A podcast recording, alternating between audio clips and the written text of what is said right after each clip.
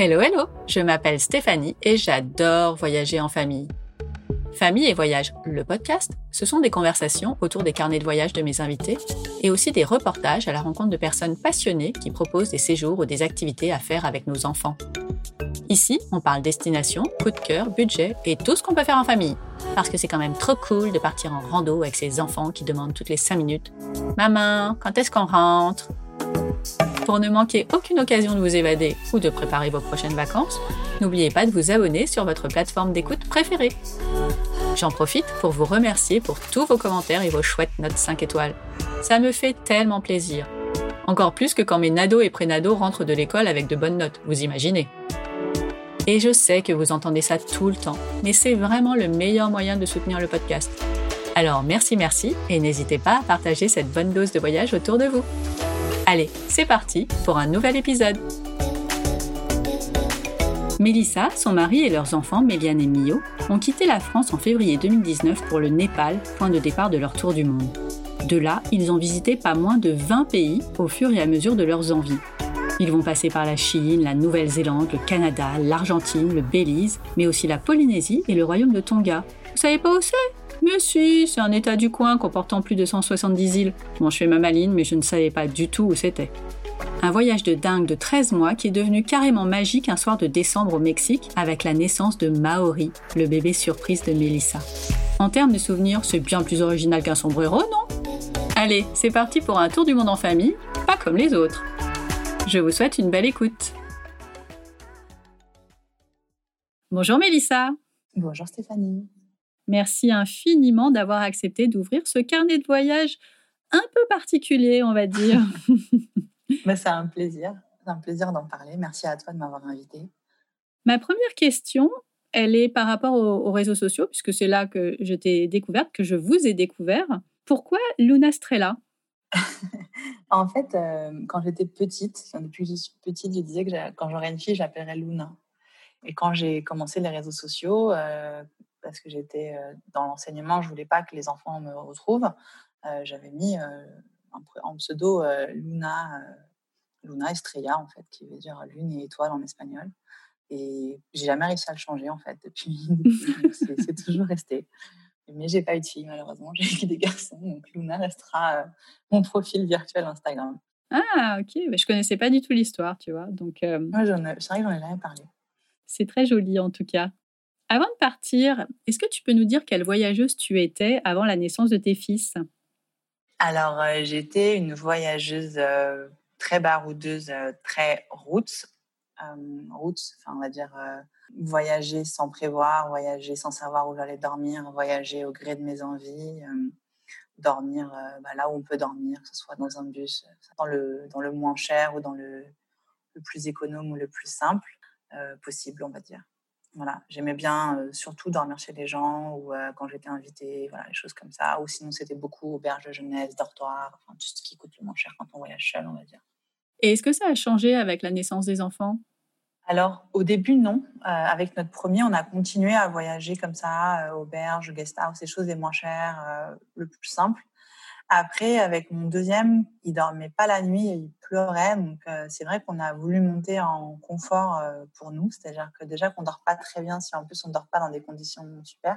Et surtout pour les gens, en fait, parce que ça nous gênait de réveiller, euh, de réveiller les gens autour de nous. Parce qu'il pleurait beaucoup la nuit. Donc, je me rappelle une fois aux Philippines, il a réveillé toute l'auberge de jeunesse, quoi, pendant une heure. Donc, à 3-4 heures du matin, les gens, ils ont tendance à te maudire.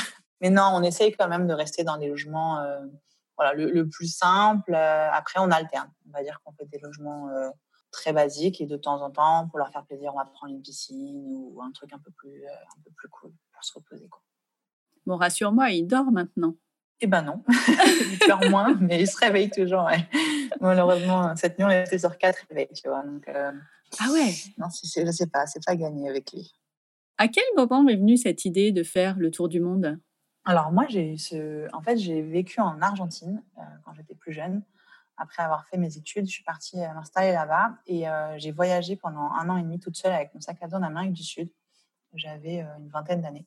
Et en fait, j'ai rencontré une famille de Français avec leurs enfants et qui faisaient le tour du monde. Et j'ai dit, mais mais c'est ça que je veux faire plus tard en fait. C'était dans ma tête, je me suis dit mais c'est sûr quand j'ai mes enfants, je refais la même chose que je suis en train de faire maintenant quoi. Je veux je veux voyager avec eux, je veux leur faire découvrir le monde, je veux ce que je vis maintenant, je veux le faire vivre à mes enfants.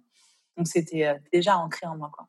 Et puis euh, ben, euh, j'ai rencontré Seb, on s'est rencontré à Dubaï. On a tout de suite voyagé ensemble et je lui ai tout de suite dit que quand j'aurais des enfants, je voulais faire le tour du monde avec eux quoi. Bon, comme ça, c'était clair. Ouais, ça a été moins évident parce que c'est quand même un sortir de sa zone de confort et euh, ça a été compliqué pour lui. Mais euh, il a fallu le pousser un peu et euh, un jour je lui ai dit c'est bon, on arrête de redire demain, demain, on y va quoi. Et on est parti. Et là, les enfants avaient quel âge? Mélian avait 3 ans et demi et Mio avait 19 mois. Eh oui, ils étaient vraiment petits. C'est ça. Et entre le moment où tu as dit, bon, maintenant, on arrête de tergiverser et le moment où vous êtes parti, c'est passé combien de temps? Six mois. Oui, ça a été rapide. Ouais. Le temps de faire les demandes au niveau du travail et de s'organiser euh, un petit peu plus, huit mois, on va dire. Comment vous avez construit euh, votre itinéraire? Quelles ont été vos sources d'inspiration? Alors en fait, au début, on s'est dit, on fait chacun la liste des pays qu'on a envie de faire, que voilà, des choses qu'on s'est dit, on rêve de voir, etc. Et ensuite, on, met en commun et on voit ce qu'on peut faire. Et en réalité, on s'est rendu compte que c'était trop compliqué de vouloir monter l'itinéraire parfait de vouloir faire euh, tous les pays à la bonne saison, au bon moment. Donc euh, au début, on s'était dit bon ben on fait, on garde les pays qui nous plaisent et on verra. Et euh, le jour où on allait prendre les billets d'avion, donc on avait dit qu'on commençait par l'Asie, le Myanmar. Et le jour où on allait réserver, je lui dis en fait non, je vais au Népal. Et il me dit non mais enfin le Népal, des enfants, qu'est-ce qu'on va faire au Népal? C'est la montagne, l'altitude. Je lui dis non en fait je vais au Népal. J'ai toujours voulu au Népal, on va au Népal. j'ai pris des billets pour le Népal. et en fait, on s'est arrêté là. J'ai pris nos, premiers billets d'avion, j'ai pris le Paris-Katmandou. Et j'ai dit, on réserve plus rien et on se laisse porter par le voyage. Donc, nos préparatifs se sont arrêtés à Paris-Katmandou. Mais c'est, euh, c'est, ça paraît complètement fou de partir sans, sans réserver euh, quelques-uns des billets ou avoir quand même une vague idée de dans les pays. Euh, en fait, je me suis dit que quand on voyageait, à chaque fois qu'on part en vacances, deux semaines, trois semaines, on est toujours un peu frustré de partir ou de devoir rentrer ou de ne pas avoir fait quelque chose. Et je me suis dit, là, on a 13 mois devant nous. J'ai le, luxe de ne pas avoir cette frustration. J'ai envie d'arriver dans un pays et si je suis bien, de dire, bah, j'y reste. Et si je suis pas bien, de partir. Et si euh, je rencontre quelqu'un qui me dit, mais va là-bas, c'est chouette, de dire, ah bah ouais, allons-y. Et pas dire, ah bah non, j'ai un billet à prendre pour tel endroit ou j'ai ça de réserver. J'avais envie de cette liberté totale, en fait. Et donc, du coup, ça aussi, ça fait un peu peur au début. Mais finalement, euh, c'était génial parce que du coup, on avait euh, vraiment le, luxe de faire ce qu'on voulait quand on voulait et de partir ou de rester quand on veut. Moi, quand je, t'entends parler, je me dis, mais au niveau des billets d'avion, ça a dû être beaucoup plus cher de les prendre à la dernière minute. Comment ça s'est passé? Donc effectivement, ce choix nous a fait payer nos billets d'avion et nos transports plus chers euh, par exemple aussi le camping-car en, Nouvelle-Zélande qu'on a réservé le jour même où on est arrivé, alors qu'avec de l'anticipation, on a des, prix, euh, mais c'était euh, le choix de la liberté avant le choix financier qui a primé, on va dire. Vous avez fait des compromis en fait pour que tout ça finisse par rentrer dans le budget initial. Tout à fait, oui. Les garçons étaient encore petits, mais comme est-ce que tu leur as annoncé que vous alliez partir en tour du monde, au moins à Mélian peut-être? Oui, alors Mélian a, construit son itinéraire avec nous. Euh, il avait euh, très envie de, participer quand on lui a dit qu'on allait faire le tour du monde. On avait une grande, euh, il avait un puzzle magnétique, Janod, du, du, planisphère de la Terre, qui était tout le temps sur notre table à manger en fait. Et à chaque repas, il disait des pays qu'il voulait voir. Donc il avait choisi quatre pays, qui étaient la Chine pour la muraille de Chine, New York. Il voulait aller en, Afrique du Sud pour voir les éléphants. Et il voulait absolument aller en Australie pour voir les koalas et les kangourous. À trois ans, il savait exprimer tout ça? Oui. Waouh Oui, oui, oui. en fait, on a toujours beaucoup voyagé. On a toujours voyagé même avec lui petit. Et euh, c'est vrai qu'on a toujours beaucoup parlé du monde. Et, et sur ce petit euh, puzzle magnétique, il y a les pays et il y a les, les symboles qui sont dessinés sur les pays. Donc, euh, sur la Chine, il y a la muraille et les pandas, par exemple. D'accord. Sur l'Australie, il y a les koalas, etc. Donc, c'est des choses qu'il avait bien repérées. Et New York, c'était une passion pour les buildings, les gratte-ciels qu'il voulait voir. À trois ans, donc. Oui, à trois ans. Ok, d'accord. normal. Tout est normal. Est-ce que tu as préparé, non pas l'école, il était euh, un peu petit encore et encore plus pour, euh, pour son petit frère, mais une certaine sorte d'apprentissage euh, que vous alliez suivre tout le long du voyage? Oui, alors on avait pris euh, de, quoi faire des, petites activités, euh, surtout pour le graphisme, pour euh, tout ce qui est compter les, les lettres, etc. Donc on avait des petites, c'est des pochettes de plastique effaçables où on pouvait imprimer des choses dans les dans les papeteries, on sortait des, nouveaux, des nouvelles feuilles et puis on faisait des nouveaux exercices ou des nouvelles petites trames. Et après, on essayait d'apprendre sur chaque pays, on va dire. Ce que c'était que la culture, ce que c'était qu'une langue, ce que c'était la différence par exemple, entre un royaume ou un président ou un roi. Enfin, s'inspirait beaucoup de ce qu'on faisait. Voyez, si on a visité des montagnes, ben, comment ça s'est formé une montagne? Qu'est-ce que c'est qu'une montagne? Qu'est-ce que c'est que le flanc, l'amont? Enfin, tous ces genres de choses. On essayait de travailler sur le support qu'on avait, quoi. Comment ça s'est passé pour le boulot? Vous vous êtes mis en disponibilité euh, Vous avez mis une pause? Ouais, moi j'ai quitté mon travail, euh, définitivement. Parce que de toute façon, j'étais en congé parental et que le congé parental m'avait fait prendre conscience que j'avais pas envie de reprendre le travail. Et lui, comme il était prof, enfin il est prof, euh, il a la possibilité de faire dans l'éducation nationale, il appelle ça un mi-temps annualisé. Donc en fait, pendant deux ans, les six premiers mois de l'année, donc de septembre à janvier, il a travaillé en France. Il a été payé à mi-temps alors qu'il travaillait à temps plein. Pendant les six mois suivants, donc de janvier à septembre, on voyageait. Il a été payé toujours à mi-temps alors qu'il travaillait pas. On a refait la même chose en inversé, c'est-à-dire que de septembre jusqu'à janvier, enfin jusqu'à février, du coup jusqu'aux vacances de février, il n'a pas travaillé en étant tour du monde, mais il était payé à mi-temps. Et quand il est rentré, il travaillait à temps plein en étant toujours payé à mi-temps. Bah c'est bien, c'est pratique comme vous n'aviez pas défini complètement votre itinéraire, voire pas du tout, comment tu as préparé les valises? Ah, ça, c'est le gros casse-tête, je crois, de tout voyage déjà quand on part en vacances. Mais euh, c'est vrai que le tour du monde, ça nous a. Moi, ça m'a beaucoup stressé de me dire oh, qu'est-ce qu'on met, qu'est-ce qu'on met pas, si on a trop, et si on n'a pas assez. Et en fait, on voulait que deux sacs, parce qu'après, c'est trop, il faut les porter et tout ça.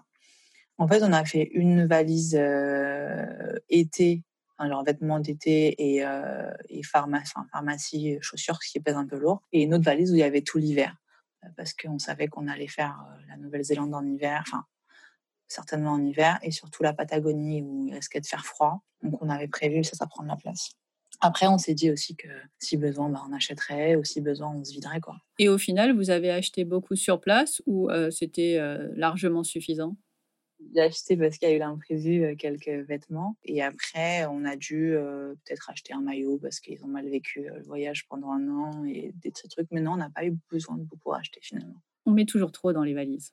C'est ça. Finalement, on apprend à voyager léger. quoi. Bah, surtout là. Bon, allez, on a préparé les valises, donc maintenant on peut partir en tour du monde. Donc vous êtes parti, si je ne m'abuse, le 4 février 2019. Tout à fait. Comment ça s'est passé, ce départ? Alors, ça devient fou, en fait, parce que euh, on en rêve, on en rêve, on, enfin, voilà, on se projette, on y pense, et puis ça arrive d'un coup. Et là, on stresse, on se dit, waouh, ça y est, quoi, on y va, ça va, comment ça va se passer? Est-ce qu'on a eu raison? Est-ce que, enfin, on se pose un millier de questions. Et ouais, on est monté dans l'avion euh, complètement mitigé entre euh, l'excitation et le stress. C'était un peu l'aventure, mais c'était très étrange. Et puis finalement, notre vol, euh, notre vol aller s'est pas super bien passé. On, faisait euh, Paris, Dubaï, Dubaï, Katmandou. Et euh, on ne sait pas pourquoi. On est arrivé à Dubaï, ils ne nous ont pas laissé embarquer dans notre avion pour Katmandou. On est resté coincé à Dubaï pendant 15 heures. Ils nous ont fait prendre un avion en plein milieu de la nuit à 1h du matin pour aller jusqu'à New Delhi. On a eu une escale de 2 heures à New Delhi. Après, on est reparti sur Katmandou. Enfin, on a fait un voyage atroce. On est arrivé, on a dormi 15 heures consécutives. On vous a pas donné d'explication En gros, on a atterri à 8h30 du matin à Dubaï. L'avion décollait à 10h. Pour eux, ça ne suffisait pas pour acheminer les valises. Donc, ils ne voulaient pas nous laisser euh, embarquer. Quoi. Alors que c'est la connexion classique. Enfin, je veux dire, ils le vendent, le billet. Ça commençait bien. ouais, ça nous a grave mis dans l'ambiance. On était super ravis. non, et puis c'est le seul problème qu'on a eu finalement du Tour du Monde. Après, on était très, très heureux d'arriver. Et euh, c'était un très gros coup de cœur, le Népal. Justement, raconte-nous. Est-ce que tu as une anecdote, une petite histoire? Comme il y a beaucoup de pays et que j'aimerais qu'on parle de chacun des pays, l'idée c'est d'essayer de, garder un souvenir à chaque fois. Alors je sais que ça va être compliqué, mais euh, fais-nous rêver. Le Népal, alors la première chose qui nous a marqué, c'est la gentillesse euh, des Népalais. C'est vrai qu'on a beaucoup voyagé, qu'on a eu beaucoup de pays où les gens sont adorables, mais eux, ils sont euh, encore au-dessus. quoi. Il y a un, un, accueil et un service, par exemple, dans un hôtel qu'on paye nos nuits d'hôtel entre 15 et 20 euros. Et la dame, elle nous attend le soir avec une bouillotte qu'elle nous place dans notre lit pour qu'on ait bien chaud dans notre lit. Elle avait installé, elle avait été trouver des petits jouets dans les, dans les quartiers pour mettre une petite couverture pour mieux. Donc, il y avait encore 19 mois au sol avec des jouets d'éveil pour qu'ils puissent jouer. Enfin, ils, se, ils se démènent, en fait, pour nous, alors qu'ils ont encore moins de choses que nous, mais pour qu'on se sente euh, très, très bien, quoi. Trop mignon. Ouais, ça, c'est euh, c'est vraiment, euh, nous, ce qu'on retient du Népal, c'est cette chaleur et cette, cet accueil. Et je pense que l'anecdote qu'on nous a le plus marqué dans le Népal, par contre, c'est la, la première randonnée qu'on a fait du voyage en fait. On est parti donc avec nos enfants, on a décidé de pas prendre de guide et de faire une rando et euh, c'est une rando sur deux jours où on dormait dans un refuge. Enfin, on avait trouvé un refuge sur place parce qu'on avait réservé rien prévu. et on nous a dit, euh, le taxi qui nous déposait au point de départ de la rando nous dit ah vous savez demain ils annoncent une grosse pluie. Et en fait le, le premier jour de rando c'est que 5 heures de marche et le deuxième jour c'est 8 heures de marche on s'est dit bon bah écoute dépose-nous à la fin on va le faire à l'envers parce que là il fait beau euh, comme ça on marche beaucoup aujourd'hui. Demain s'il pleut voilà. Mmh et en fait ça va pas faire parce que la, la rando euh, la fin c'est que de la descente. Mais donc nous on a commencé par ah! que de la montée en escalier. Ce sont des escaliers creusés dans la roche qui n'ont pas du tout la même taille avec les deux enfants donc oh là là. qui n'avaient jamais marché. Il faisait chaud il faisait super beau. Mon fils je pense qu'il nous a dit plus jamais je vais en montagne plus jamais et euh, non, ça a été super dur, super super dur. Mais par contre, on est arrivé, on était super contents. On était en pleine montagne, on voyait rien. Donc c'était pour un point de vue sur euh, l'Annapurna. Ouais. Et on voyait rien. On était dans la brume, donc euh, il faisait soir de nuit. Et on s'est couché. Et en fait, à 4 heures du matin, on entend du bruit dehors. Et tout. Moi, je vais pour râler. Et en fait, je me retourne et là, je vois toute la chaîne dégagée, magnifique. Et je réveille les enfants. Des des il faut venir voir ça. Avec nos bonnets, nos cagoules. Et, euh, et dans un spectacle incroyable, quoi. Et en fait, euh, après, bah, les enfants, ils ont joué avec les enfants du propriétaire de la guest house et il y avait des petits chiens et des petits chats. Et, après, c'était ah, maman, on repart quand en montagne? C'était trop bien. Bah, tu vois. mais le début, c'était super dur. Ah, j'ose même pas imaginer. Non, surtout pour une première fois marcher avec des enfants, on l'avait jamais fait. Après, dans le voyage, on en a fait plein, des, des randos bien durs. Mais la toute première, quoi, ça nous a bien marqué. C'était marrant. Oui, sur le moment, peut-être pas trop. Non, bah oui, après, on, on, en rit bien après, sur le coup, non, c'était pas. Vous êtes resté combien de temps au Népal? Trois semaines. Et donc, qu'est-ce qui a fait qu'à un moment donné, tu t'es dit, bon, allez, maintenant, on va ailleurs? Parce que justement, euh, on n'était pas forcément dans la bonne période, donc il y a beaucoup de randonnées qui n'étaient pas accessibles euh, enneigé ou très difficile avec des enfants. Donc, on était quand même limité par l'altitude avec les petits loups. Donc, du coup, on s'est dit, euh, voilà, c'est un pays qu'on refera, qu'on refera au bon moment et qu'on refera bien préparé. Et on a donc, on est parti sur le Myanmar. C'est pas un pays qu'on voit souvent dans les tours du monde. C'est un pays que je rêvais de faire parce que j'avais beaucoup entendu parler de Bagan. Euh, après, comme j'ai déjà dit, on avait beaucoup voyagé et on a l'Asie étant un des pays, les destinations les moins chères depuis l'Europe, on avait quand même beaucoup fait l'Asie. Donc, il ne restait pas beaucoup de pays en Asie euh, qu'on n'avait pas déjà fait. Il restait euh, le Myanmar. Et après, c'était tout ce qui était Corée, Japon, etc. Donc, ils sont des pays chers. Comme on savait qu'on voulait faire l'Océanie, on s'est dit qu'on allait commencer par des pays petit budget euh, pour équilibrer un peu le budget du tour du monde. Alors, qu'est-ce que vous avez fait au Myanmar? Donc, on a fait quand même 30 jours. On a beaucoup, beaucoup aimé. On a pratiquement fait tout le pays, on va dire, tous les, points les plus importants euh, à faire. Donc, euh, ça, c'est un pays où on a eu la sensation d'en avoir bien profité.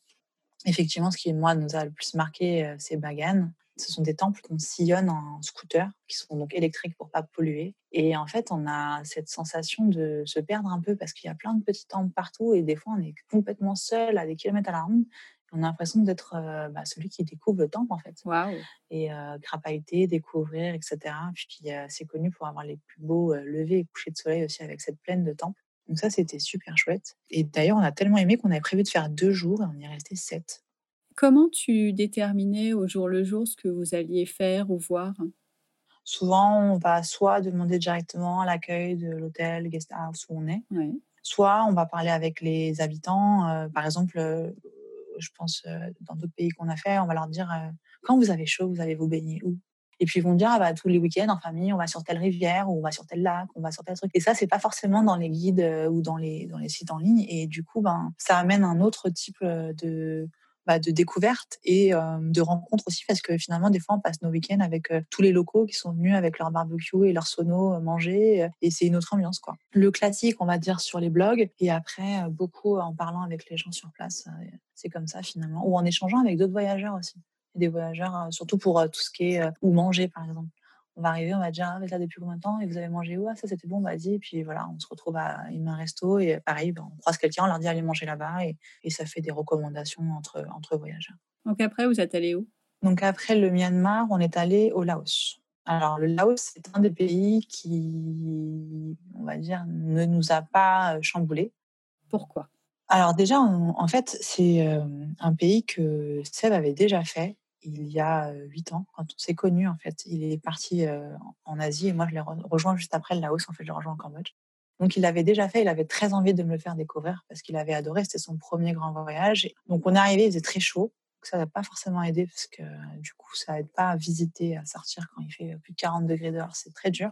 Et ensuite, c'est un pays qui est en train d'être ravagé par les Chinois dans le sens où ils sont en train de construire une ligne qui part de Chine pour rejoindre la Thaïlande, une ligne de chemin de fer. Et en fait, c'est en train de dénaturer un peu le, le pays, quoi. Après, les paysages sont très jolis, mais c'est vrai que peut-être que j'avais une autre attente ou peut-être que c'était redondant avec ce qu'on avait déjà vu voilà, j'ai pas eu de coup de cœur pour ce pays. D'ailleurs, on a décidé de partir plus tôt. Donc, voilà. Vous êtes resté combien de temps? On est resté un peu moins de trois semaines, je crois. Ah oui.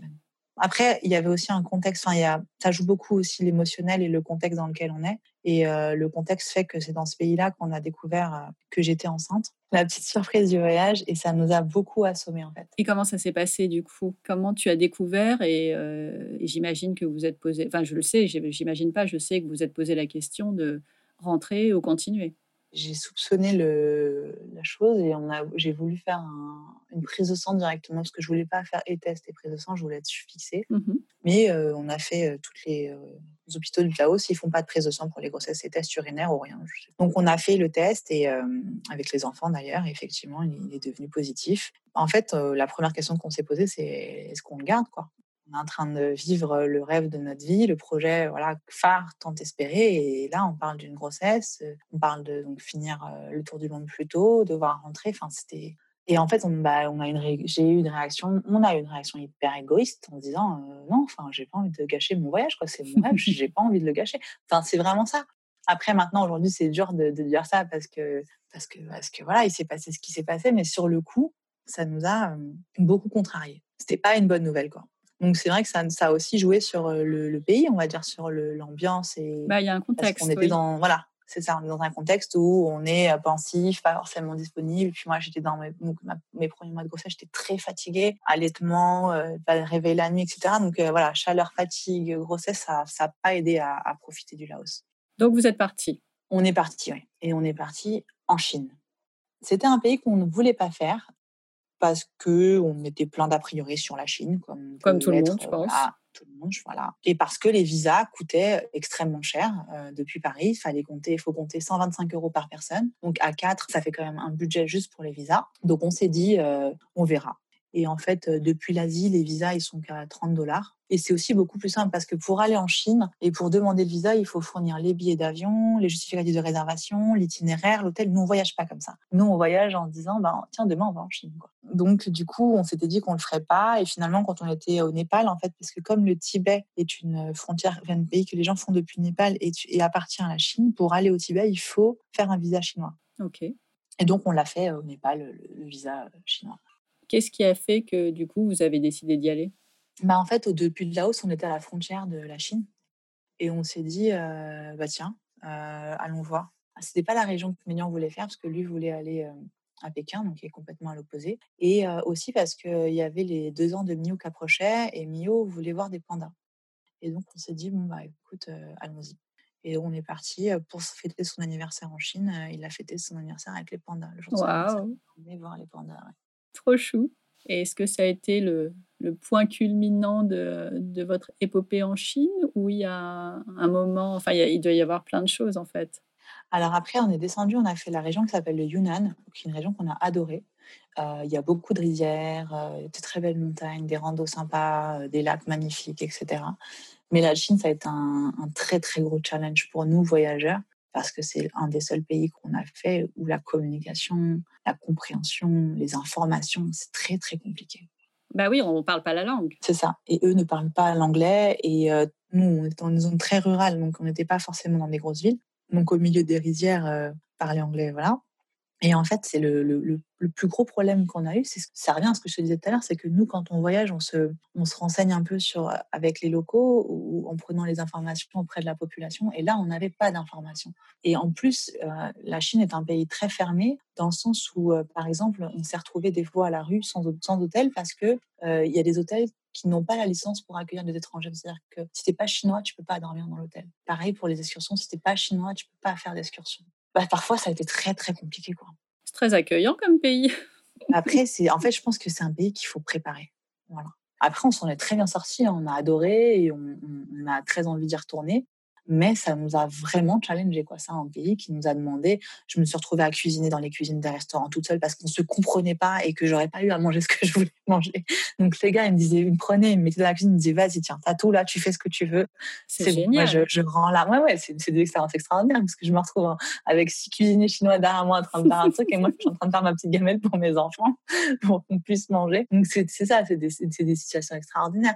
Tout comme on a rencontré des gens, on a un monsieur qui, qui parlait anglais qui ont été perdus à la gare et qui nous a emmenés à l'hôtel, nous a attendus, nous a ramenés dans un restaurant, nous a commandé le repas. Enfin, voilà, il y a des gens qui ont été extraordinairement marquants, mais c'est un pays qui nous a demandé euh, de prendre énormément sur nous. Quoi. Du coup, vous êtes allé dans combien d'endroits différents euh, en Chine? On a fait 1, 2, 3, 4, 5, 6, 8, 8 stops différents. Ah oui, quand même. Ouais, on a bien bougé. Après, euh, après ouais, le train en Chine est pas mal. On a fait des trains de nuit en fait, ça nous fait économiser en transport du coup parce qu'on dort dans le train, euh, on paye la nuit d'hôtel et le transport. Donc ça, ça aide à bien se déplacer euh, dans le pays puisque c'est un pays qui est grand, qui est très vaste.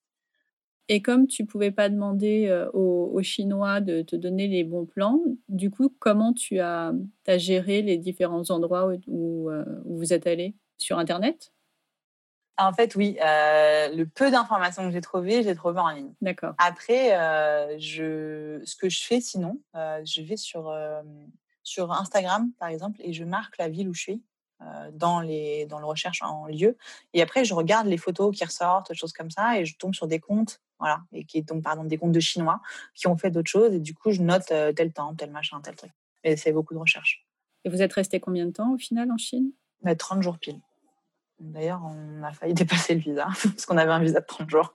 Voilà, on est, on est parti vite fait. Oui, tu n'as pas trop envie de savoir comment ils réagissent dans ces cas-là, je pense. Bah, en fait, en plus, on, a, on, est, on est parti plus tôt que prévu. Parce qu'on avait prévu de rester quelques jours de plus. On, a pris un train pour rejoindre Pékin. Donc, on devait emmener mes liens faire la muraille de Chine. Et euh, nos, mes beaux-parents devaient nous rejoindre donc, euh, en Chine avant de partir sur la prochaine destination. Et en fait, ils ont été euh, refusés d'accès à l'aéroport. Ils ne les ont pas laissés rentrer sur le territoire chinois. Mais pourquoi? Bah, On n'a jamais la réponse. Ah Apparemment, un visa dans, un tampon d'un pays, euh, je crois de Turquie, dans le passeport de mon beau-père, je sais pas. Ah, et donc, ils ne les ont pas laissés rentrer. Et donc, mes beaux-parents qui partaient de Paris se sont retrouvés euh, coincés à l'aéroport et expulsés euh, dans les parterres dans l'aéroport. Et donc, du coup, ils, ont, ils, voulaient, ils devaient être expulsés vers Paris à nouveau. Et on a réussi à négocier, enfin, ils ont réussi à négocier bien que mal avec les Chinois pour les expulser vers la destination suivante. Et donc, du coup, bah, au lieu de faire euh, la muraille de Chine, pauvre Ménian qui en rêvait, qu'on avait prévu, on est parti, nous aussi, on les, on les a pas laissés tout seuls, on est, on est parti avec eux à l'aéroport directement, on les a rejoints et on, a voyagé avec eux donc pour l'Australie. Du coup, c'est ce, ce problème euh, de visa qui a précipité votre départ, mais c'était prévu que vous alliez ensuite en Australie? Oui, c'était prévu l'Australie parce que donc, mes beaux-parents nous rejoignaient. Donc ça, on, avait, euh, on l'a organisé euh, durant le voyage bah, en Chine. Encore une fois, l'Australie, c'est un pays qui ne nous attirait pas du tout, qu'on a fait pour Mélian, parce qu'il voulait voir ses kangourous et ses koalas. Ouais. nous, on... Bah, alors Seb, l'Australie, ah, je pas y aller, je pas y aller. Et en fait, on, on a adoré. on a vraiment adoré. on parle d'y retourner là, justement. On a eu un, un gros coup de cœur pour, pour l'Australie. Alors, qu'est-ce que vous avez fait là-bas? On a fait un road trip qui partait de Cairns jusqu'à Brisbane, donc en camping-car. On a loué un camping-car, donc sur place le jour même, encore une fois. À pas faire. C'est ça, à pas faire, ça coûte cher. avec mes beaux-parents, on a vécu en camping-car avec mes beaux-parents dans le camping-car. ça, c'est une expérience euh, incroyable. Ça, c'était aussi un des gros, je trouve, avantages de notre tour du monde, c'est que je pense que sans ça, c'est un truc qu'on n'aurait jamais fait. Pour les enfants, vivre pendant un mois avec leurs grands-parents euh, dans un camping-car, c'était euh, c'était chouette. On a du mal à imaginer que tout doit être rose tout le temps avec la promiscuité qui peut y avoir, mais en même temps, ça doit faire des souvenirs incroyables.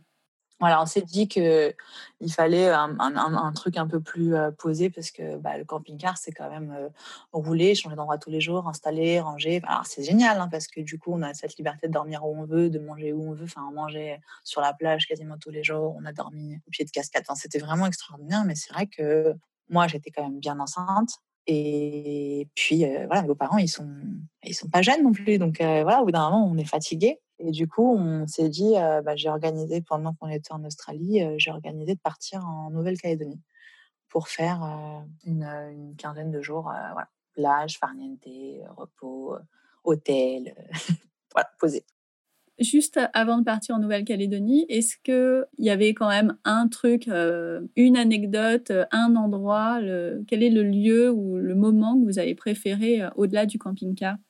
En fait, en disant Nouvelle-Calédonie, je viens de me rappeler que pourquoi on est parti en Nouvelle-Calédonie, c'est parce qu'en Chine, on a rencontré un couple de Français qui nous entendait parler dans un restaurant et qui nous a dit euh, si vous cherchez un endroit, parce que du coup on parlait de la grossesse et donc de cette échographie, parce qu'il fallait quand même un jour ou l'autre faire un suivi de grossesse, qui nous a dit écoutez, euh, moi j'ai vécu en Nouvelle-Calédonie. Si vous voulez, je les coordonnées d'une sage-femme, je vous donne son contact et vous l'appelez pour, euh, pour qu'elle vous organise euh, bah, ça, l'échographie, etc. Bah, c'est pas facile de prévoir tes rendez-vous médicaux autour du monde. C'est clair. Surtout à distance. Donc c'est vrai que ça a été un gros.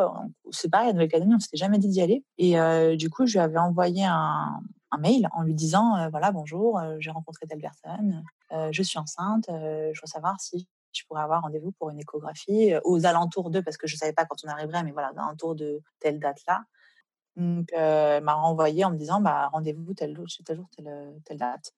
Et donc, quand elle m'a dit ça, j'ai dit bon, bah, on, va, on part en Nouvelle-Calédonie. voilà. Ok. C'est parti. Pour revenir sur l'anecdote en Australie, je crois que ce qui nous aura peut-être euh, ouais, le, plus, le, plus, marqué, euh, c'est une des plages qu'on a faites où on réveille, on était entouré de kangourous euh, sauvages quoi, qui, qui, sautaient partout. Ouais. Ça, c'était super. Pour les enfants, c'était super chouette. Et pour vous aussi? Que du coup, ouais, parce que du coup, c'était vraiment voir le rêve de maintenant qui se concrétisait. Quoi de le voir entouré de ces kangourous.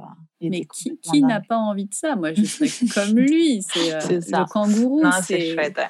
C'est un animal qui, est, euh, qui paraît complètement inaccessible pour les, euh, pour les petits Français. Euh, on n'a pas envie d'en voir dans un zoo, on a envie de les voir en liberté. Ça, c'est génial. Cool. ouais, ouais, c'est vrai. Non, ça, c'était chouette. Puis le koala aussi, du coup. Ok, bon, allez, on repart en Nouvelle-Calédonie. Nouvelle-Calédonie, encore un pays qu'on n'avait même pas écrit sur nos petits papiers avant de partir. On n'avait jamais dit qu'on irait là-bas. Bah en même temps, tu n'avais pas écrit que tu ferais une écho là-bas non plus. Voilà, exactement. et donc, du coup, bah, là se concrétise euh, ce petit bébé. Le, bah, voilà, l'entendre, le voir, c'est, dingue. Et c'est clair, je lui ai dit, euh, écoute, euh, moi, on le garde, ça c'est fait, mais je rentre pas en France. Je, je, te le dis tout de suite, je ne rentre pas en France. Déjà, on fait une concession sur la fin de notre itinéraire qui devait se finir en Afrique, parce que du coup, c'est là qu'on a su que le bébé devait naître début décembre et qu'on devait pas, on avait prévu initialement de partir, euh, voilà, aux alentours de mi-décembre, fin décembre sur l'Afrique pour refaire les, derniers mois en Afrique. Mais je lui ai dit, euh, je, je rentre pas. On se débrouille comme tu veux, on trouve un endroit, mais je rentre pas.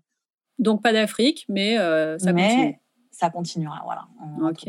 Et donc à la suite de ça, on a fait la Nouvelle-Calédonie. Donc là, gros coup de cœur, évidemment, fond marin incroyable. On a nagé avec des remontas, des tortues, des requins, des dauphins. Enfin, c'était fou, en fait, ouais, fou. Les gens super accueillants, super gentils, les autres, turquoise, enfin, vraiment le pays. Puis en plus, ça, voilà. on a eu gros coup de cœur à tel point que bah, on s'est dit, on ferait le tour du monde, on vient vivre soit en Nouvelle-Calédonie, soit en Australie. Voilà, on s'est dit, c'est là où on veut vivre, quoi. Nouvelle-Calédonie, Polynésie, c'est là, c'est là. Alors, quand on sait que maintenant vous êtes au Sénégal, il y, a, encore des trucs qui vont se passer, visiblement. ouais, le cheminement, voilà, il y a un autre chemin, il y a un autre cheminement derrière. Mais ouais, ouais c'était prévu, ouais. Donc là, c'était vraiment, euh, vous étiez tout le temps dans l'eau, en fait. C'est ça. On voulait se reposer. Hein, on va, moi, j'étais fatiguée, euh, voilà. Et puis, on voulait se poser un peu. Et en fait, cette dame que j'avais rencontrée en Chine, c'était une, dentiste, qui, elle, travaillait sur l'île d'Ouvéa. Et elle n'arrêtait pas de nous dire il faut que vous alliez à Ouvéa. Ouvéa, il y a un pont. vous voyez les raies du pont. Vous n'avez même pas besoin d'aller sous l'eau. Vous les voyez, etc. Et en fait, elle nous avait tellement parlé de son pont qu'on s'est dit on va y aller. Et en fait, effectivement, c'est dingue parce que depuis ce pont, on voit des centaines de raies, des requins et des tortues et du sang aller dans l'eau. Quoi. Alors pourquoi vous avez quitté la Nouvelle-Calédonie? Parce qu'on avait euh, rendez-vous avec mes parents cette fois-ci, qui voulaient être là pour l'anniversaire de Mélian. Donc il y a eu les 4 ans de Mélian et donc qui étaient en Nouvelle-Zélande. Ça, c'était prévu un peu en avance du coup. Oui, mes beaux-parents sont restés avec nous à Auckland. On a fait l'anniversaire de Manon, donc il avait ses quatre grands-parents avec Waouh, c'est génial. ça. Quatre ans, ouais, à l'autre bout du monde, parce que c'est pas la porte d'à côté quand même. Donc ça, c'était vraiment chouette. Et ensuite, mes beaux-parents sont partis et nous, on a fait donc encore une fois en camping-car, réservé le jour même avec mes parents dans le camping-car. Ce qui est bien, c'est que vous apprenez au fur et à mesure. C'est ça, ouais, on retient nos leçons. Parce qu'au final, en fait, on s'est dit, euh, je, voulais pas euh, refaire un camping-car, je voulais faire deux camping-cars pour que mes parents ils aient leur, euh, voilà, leur repos, parce qu'on a chacun notre rythme mais quand on a vu en dernière minute les prix, on a dit ouais, ok, ah on bah va non, un hein. camping-car, hein. les gars, on va, on va se serrer les coudes.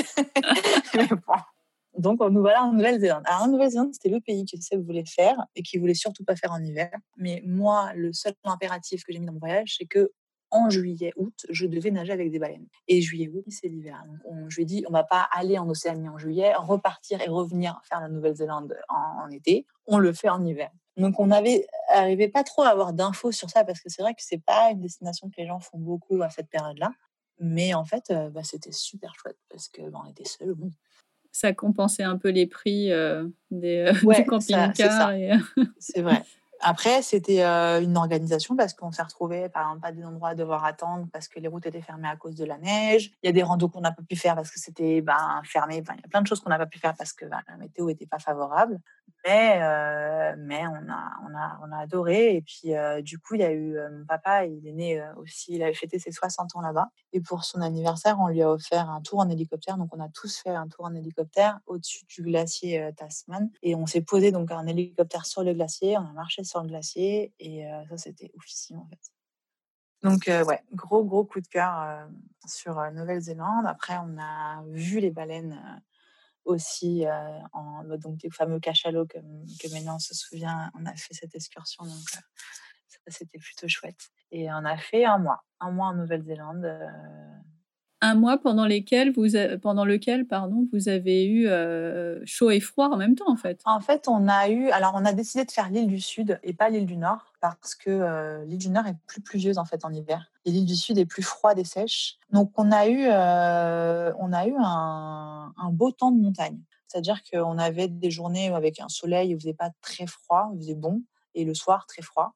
Euh, on a skié, mon fils a skié pour la première fois en Nouvelle-Zélande, mais bien, ça c'était ses premiers pas sur un ski. Pas commun, ça Ouais, non c'était plus. C'est pareil en fait sur un coup de tête, on était sur la route, mais ça c'était vraiment sur un coup de tête. On était sur la route, on en allait sur notre prochaine étape, et là on va marquer station de ski. On se regarde, on dit, oh là, on va skier, et on a, on a, on a tourné, et en fait on a failli mourir d'ailleurs, parce que Hein, super. Ouais, ouais, ouais, parce qu'on est monté euh, sur la station de ski avec notre camping-car et en fait la descente, il a pas kiffé, euh, les freins n'ont pas kiffé et Ah ils nous ont, euh, ils ont surchauffé dans la descente et ils ont lâché en fait. Donc euh, heureusement c'est mon papa qui conduisait et qui a su gérer l'arrêt, euh, frein à main, marche arrière, enfin il a fait tout ce qu'il fallait pour l'arrêter et on a attendu que les, les freins refroidissent et on est descendu au frein moteur, mais ouais, on a eu un gros coup de stress. Mais ça va Ah bah ouais, voir mon fils euh, monter sur des skis pour la première fois du haut de ses 4 ans, tout fier.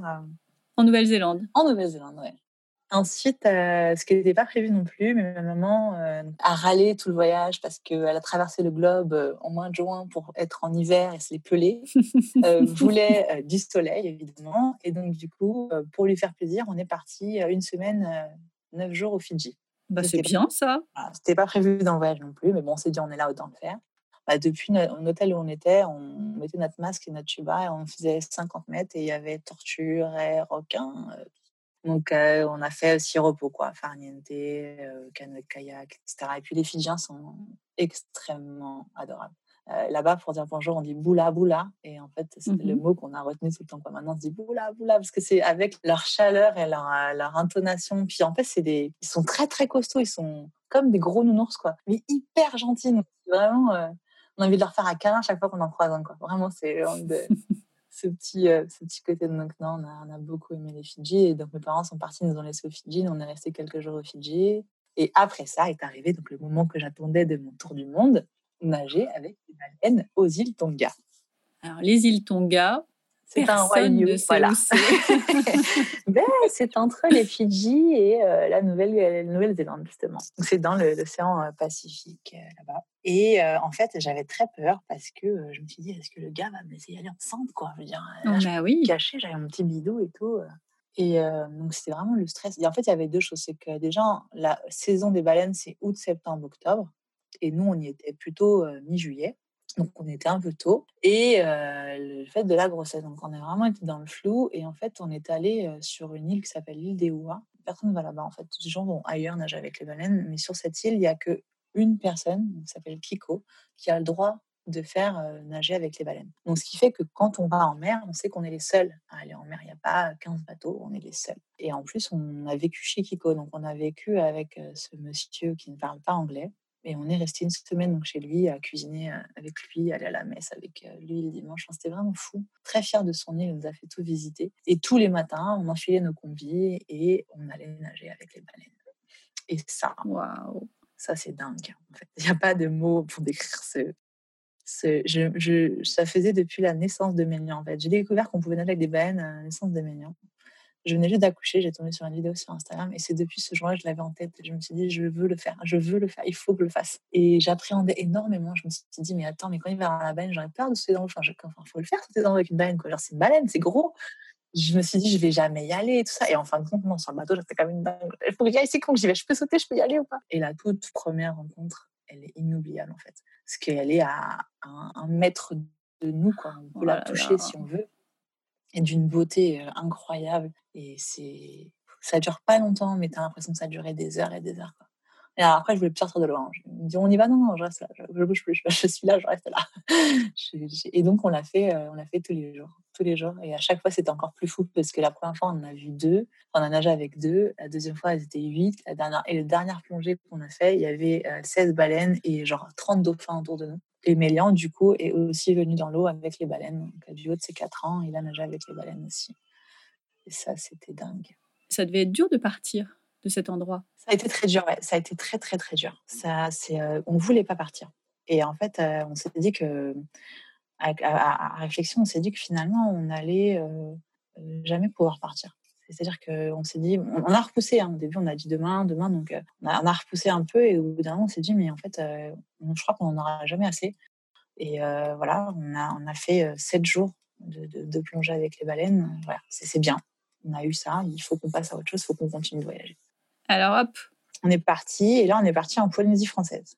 Parce que euh, le gynéco que j'avais eu en Nouvelle-Calédonie m'avait dit écoutez, euh, j'ai un confrère en Polynésie, je peux vous prendre rendez-vous pour un deuxième écho. Comme ça, c'est lui qui fait le suivi, je le connais très bien, c'est mon meilleur ami, je t'ai suivi la semaine dernière. Bref, c'est lui qui m'a organisé le rendez-vous avec son confrère. Et Polynésie a été problématique au début pour nous parce que ben, juillet-août, euh, grosse saison chez eux, ça se réserve à l'avance. Nous, on n'avait rien réservé. Les îles qu'on voulait faire, ben, il n'y avait pas d'avion, c'était complet. Ou il n'y avait pas d'hébergement, c'était complet. Donc, on a pris un peu ce qui restait. Donc voilà, Polynésie, pareil, fantastique. Est-ce qu'il y a une île qui vous a plus plu que les autres? Je crois que finalement, c'est la première qu'on a faite, euh, fait, pardon. C'est Rangiroa. Parce que déjà, c'est une toute petite île qui, qui, se fait, euh, je sais pas, de, de, de, la pointe de, bout à l'autre, la route, donc est en longueur. Elle va du nord au sud, quoi. Donc, et elle se fait en, je sais pas, 20 minutes en voiture. Ah oui, c'est tout plat, en plus. C'est tout, petit, voilà, tout plat et tout petit. Et euh, aussi parce qu'ils ont des, des, fonds marins, donc ils ont la passe de petits putas, où euh, bah, on peut nager avec dauphins, requins. Ils ont des fonds marins extraordinaires. Et, et ouais, parce que c'est notre première approche en Polynésie, donc c'est vrai que c'est ce qui nous a marqué c'est rare de commencer avec Rangiroa. En général, c'est plutôt Tahiti, Moréa. En fait, euh, on est allé là où il y avait de la place. On a fait Raiatea, on a fait Bora Bora, on a fait Moréa et on a fait Tahiti. Après, euh, l'île plate et en longueur, c'est pas mal de voir un peu de relief aussi. oui, oui, oui, carrément. Ouais. Bah, bah Moréa, pour ça, euh, c'est sympa. Ouais. Bon, alors après la Polynésie, on va où?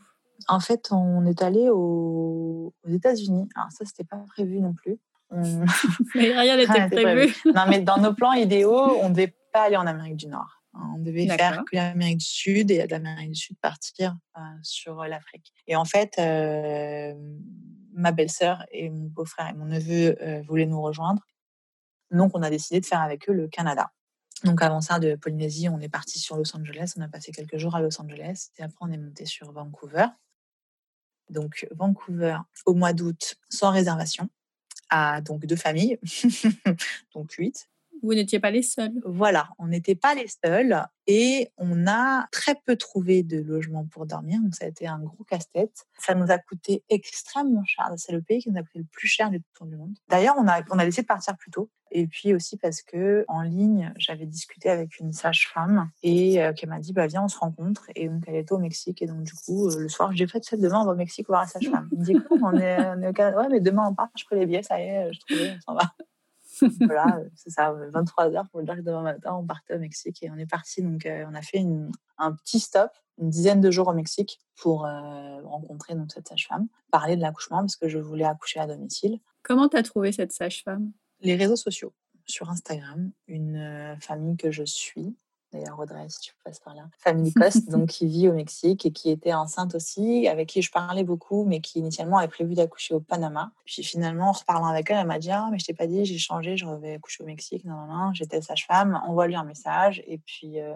bah, je lui ai envoyé un message, je l'ai rencontré et ça a été le coup de cœur. Et donc on a décidé qu'on continuerait le voyage et que quelques temps avant l'accouchement, on viendrait accoucher au Mexique. on a repris la route. Et là, tu étais à combien de mois de grossesse?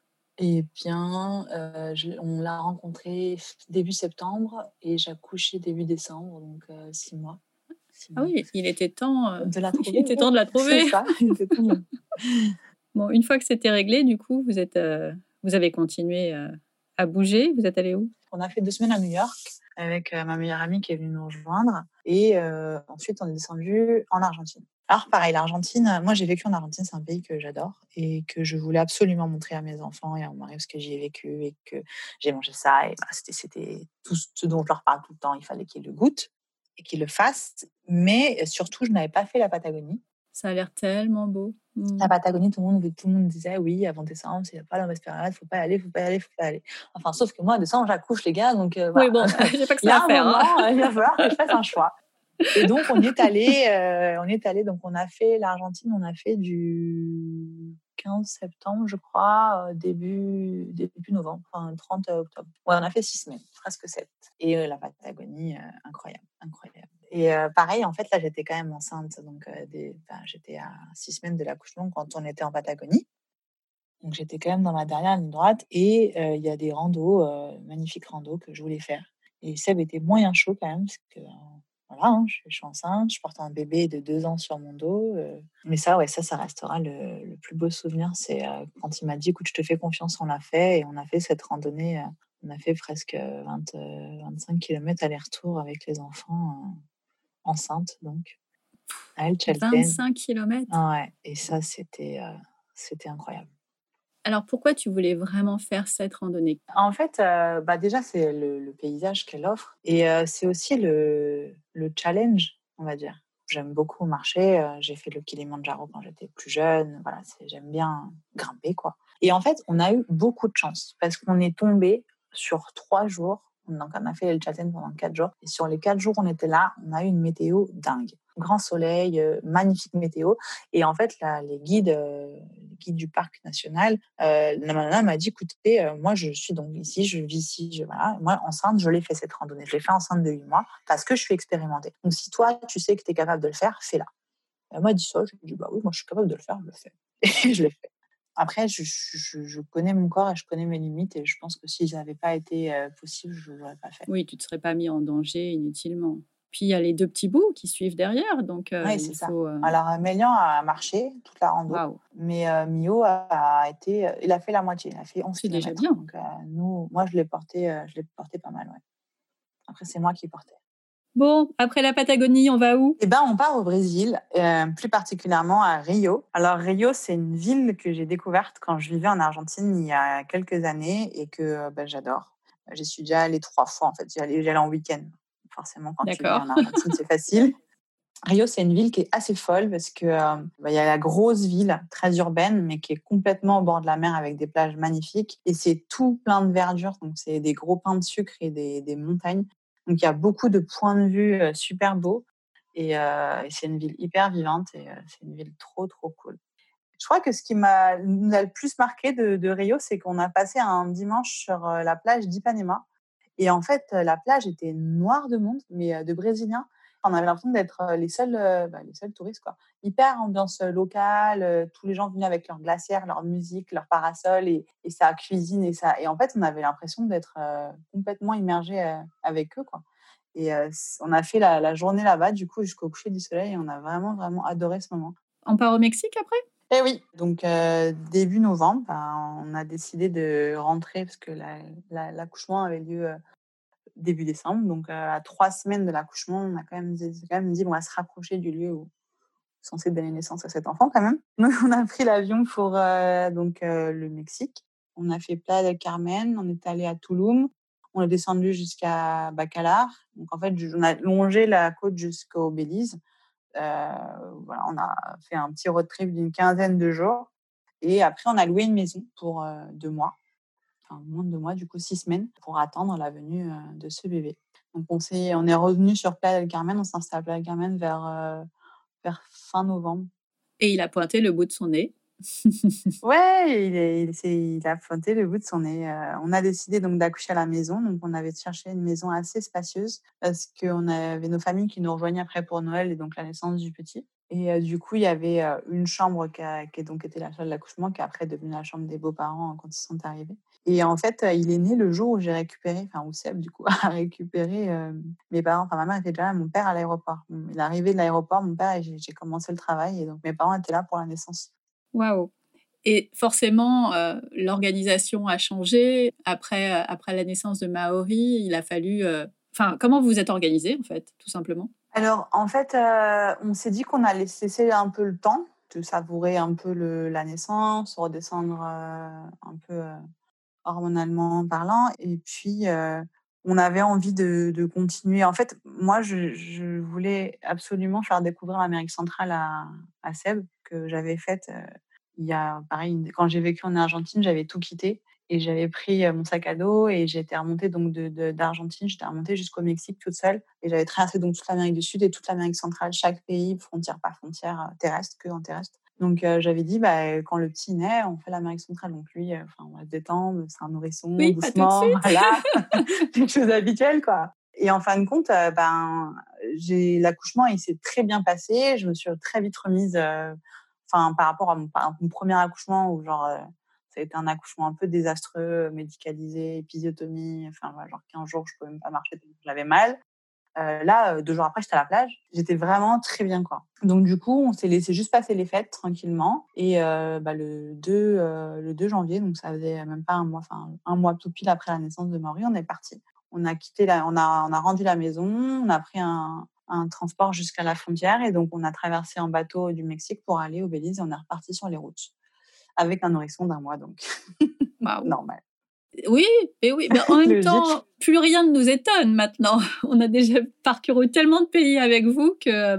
Ouais, bah après, ce qui est, en fait, c'est assez fou, c'est que finalement, euh, c'est là, en fait, quand on a un nouveau nourrisson, qu'on dit, mais c'est c'est hyper facile un nourrisson par rapport à des enfants de, de 3, et, enfin, de 3 et, 5 ans qui ont de l'énergie, qu'il faut occuper, qu'il faut jouer. Un nourrisson, bon, bah, sa tête, ça mange, ça dort, ça, ça, voilà, ça change la couche. Mais en, soi, voilà, moi, il était tout le temps dans, le porte, dans mon écharpe de portage contre moi et la journée, elle, se passait. Enfin, voilà, ça demande pas euh, plus d'attention que ça. C'est plus fatigant de devoir gérer l'écran que de devoir gérer un bébé. Euh, mais ça, tu le sais quand c'est le troisième. Voilà, c'est ça. Pour bah le premier, c'est pas le premier, c'est l'impression que tu es débordé, que tu veux dire que c'est la fin du monde. mais finalement, quand on a un deuxième déjà et que tu dis, ah, attends, euh, c'était simple. Finalement, en fait. le petit, c'est finalement le petit, c'est pas si difficile. Ce qui est difficile, c'est le, deuxième qu'il faut gérer euh, derrière, parce qu'il n'y a pas les siestes, il n'y a plus les machins. enfin, donc c'est vrai que c'est finalement, ouais, on s'est rendu compte, surtout quand on est déposé à la maison parce qu'on avait donc les grands-parents qui étaient là et donc qui géraient les deux grands, euh, allaient à la plage avec, etc. Pour que nous, on ait vraiment un temps, on n'était que avec le bébé. Et en fait, on était là, genre, on se faisait chier, quoi. on fait quoi euh, On joue aux cartes C'est comment C'est calme, c'est bizarre. Après un an ensemble, il y avait des petits tout le temps. On s'est dit, mais c'est facile un bébé. Enfin, d'accord que c'est facile, euh, entre guillemets, hein, parce que bon, ça dort pas, etc. Mais je veux dire, finalement, avec un, un, voyager et avec un bébé, c'est pas si incompatible que ça parce que le bébé, tant qu'il est il suit. avec nous, il n'y a pas de souci. Voilà, c'est ça. il suit, il n'y a pas d'exigence particulière. Donc, Surtout quand tu allaites, de portage. Il n'y a pas de problème. C'est facile. Allaitement, couche lavable, clairement, on était en, en indépendance, totale. Quoi. Donc, on est parti sur le Belize. On est resté, c'est pas un très grand pays, je crois qu'on est resté un peu moins de 15 jours. On a fait un peu de plage, donc on a fait l'île de Kikoker, qui est une île assez sympa. Et après, on est rentré un peu donc sur le continent. On a fait des temples, des très beaux temples mayas. Et donc, on, a, on s'est déplacé en transport collectif jusqu'à la frontière guatémaltèque. Le Guatemala, c'est un pays, euh, c'est un des pays que je préfère en Amérique centrale. Pourquoi? Bah, C'est un pays qui est, euh, qui est très beau en termes de, donc il y a beaucoup de variétés de, paysages, on va dire. Euh, vous avez un peu de montagne, vous avez des temples, il y a les, la mer, il y a les petites villes coloniales complètement typiques espagnoles comme Antigua. Il y a des volcans euh, à, monter avec euh, des, cratères en feu qu'on peut voir euh, au volcan del Fuego. Donc il y a énormément de choses à faire c'est un pays qui est très typique. Les gens sont encore en costume traditionnel. Beaucoup de peuples sont en costume brodé, donc c'est très coloré. Moi qui adore la photo, c'est magnifique. Les gens sont hyper gentils. La nourriture est super bonne. C'est un pays qui est pas cher, qui est pas encore très très développé autour. Ça va beaucoup plus qu'il y a dix ans quand j'y suis allée, mais qui est quand même encore assez assez authentique. Est-ce que vous avez fait une, une rando, une visite particulière? Alors, euh, il y a le, plus connu, c'est Tikal, donc c'est un site archéologique maya. Voilà. Ce qui est assez euh, cool à Tikal, c'est que c'est euh, un très grand parc, enfin c'est très grand en termes de superficie, et c'est très boisé, donc en fait c'est l'impression de se promener dans les bois et de rien voir, et d'un coup, hop, oh, un temple. Alors après, entre il y a, quand je l'ai fait il y a 10 ans et maintenant, il y a beaucoup de temples sur lesquels on ne peut plus monter. Avant, on pouvait escalader les marches, mais en termes de sécurité, on ne peut plus.